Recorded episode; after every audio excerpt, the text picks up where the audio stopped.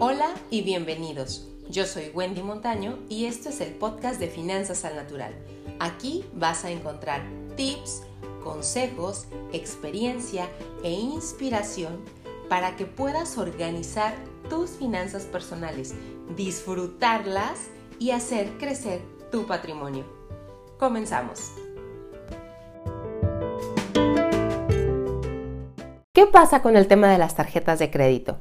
Resulta que nos topamos con una situación en donde hay una gran cantidad de opciones. Para que te des una idea, en el país existen más de 100 opciones de tarjeta de crédito. Sí, más de 100. ¿Cuál eliges? ¿Cuál es la mejor para ti?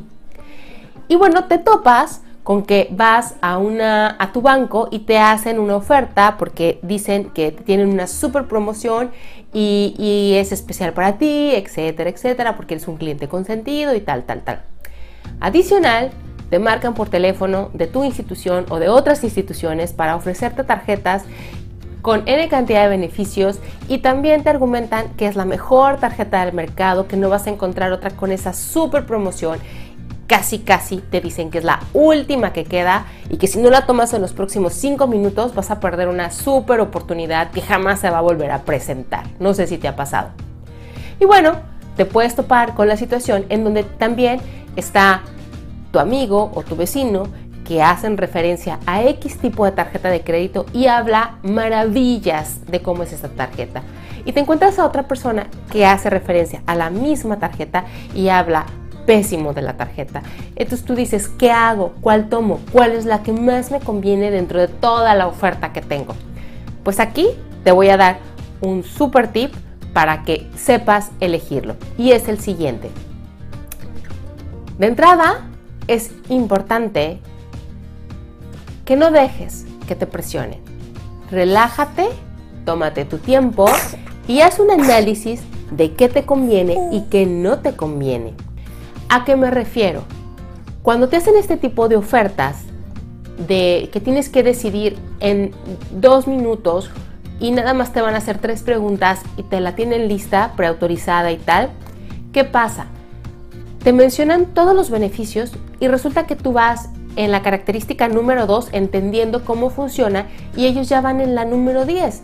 Y luego, y no es porque tú seas lento o seamos lentos, lo que pasa es que se van rapidísimo con los beneficios. Y aparte no te explican las letras chiquitas de los beneficios. Y esas son súper importantes. Entonces, que no te presionen para que tú tengas tiempo de estudiar tal beneficio, aplica sí y solo sí, tal y tal y tal. Ah, y que sí me conviene o no me conviene porque no era tan atractivo como se veía de inicio.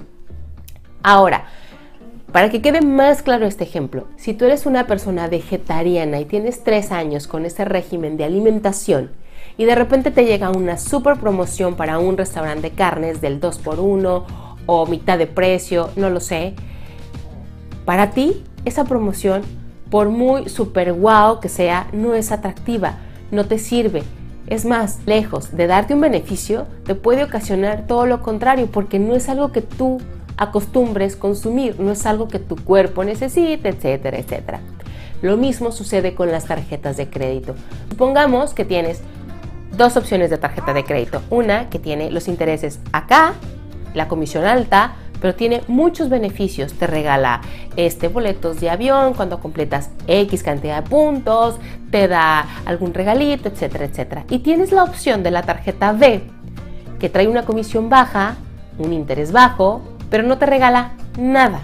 ¿Cuál tomas? ¿La de muchos beneficios, pero costo alto? ¿O la que no tiene beneficios, pero tiene un costo bajo? Aquí te va la respuesta. Y es en base a cómo tú eres. Si tú eres una persona súper organizada, que le gustan los números, hacer registro, te anticipas a hacer los pagos, este, eres súper así como relojito para que no se te pasen las fechas, etcétera, etcétera, y eres totalero con el pago de tu tarjeta de crédito, a ti lo que te conviene es tomar esta de acá, no importa que traiga una tasa de interés como del 80%, porque la idea es que tú no la pagues, solamente te lleves los beneficios. Ahora, Si no cobra anualidad, obviamente mucho mejor. Digo, si va a ser una oferta buena, pues que incluya el cero anualidad, de preferencia, ¿no? Ahora, caso número dos.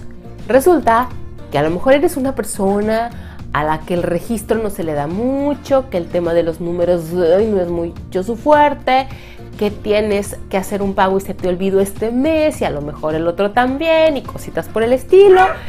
Lo que te sugiero es que tomes esta de aquí. ¿Por qué? Porque no, importa que no te ofrezcan nada, no, no importa que no te dé regalitos. ¿Qué pasa? Si tú tomas la de acá y se te olvida de manera constante hacer los pagos, los regalitos te van a salir tres veces más caros. Entonces, no la tomes, no es para ti. Y bueno, resumiendo, al final no hay tarjetas ni buenas ni malas, son simples plastiquitos. Lo que hace la diferencia es cómo tú te comportas y el uso que tú le das al plástico. Y bueno, si te fue de utilidad este video, ayúdame a compartirlo y suscríbete al canal porque próximamente va a haber mucha más información. Nos vemos pronto.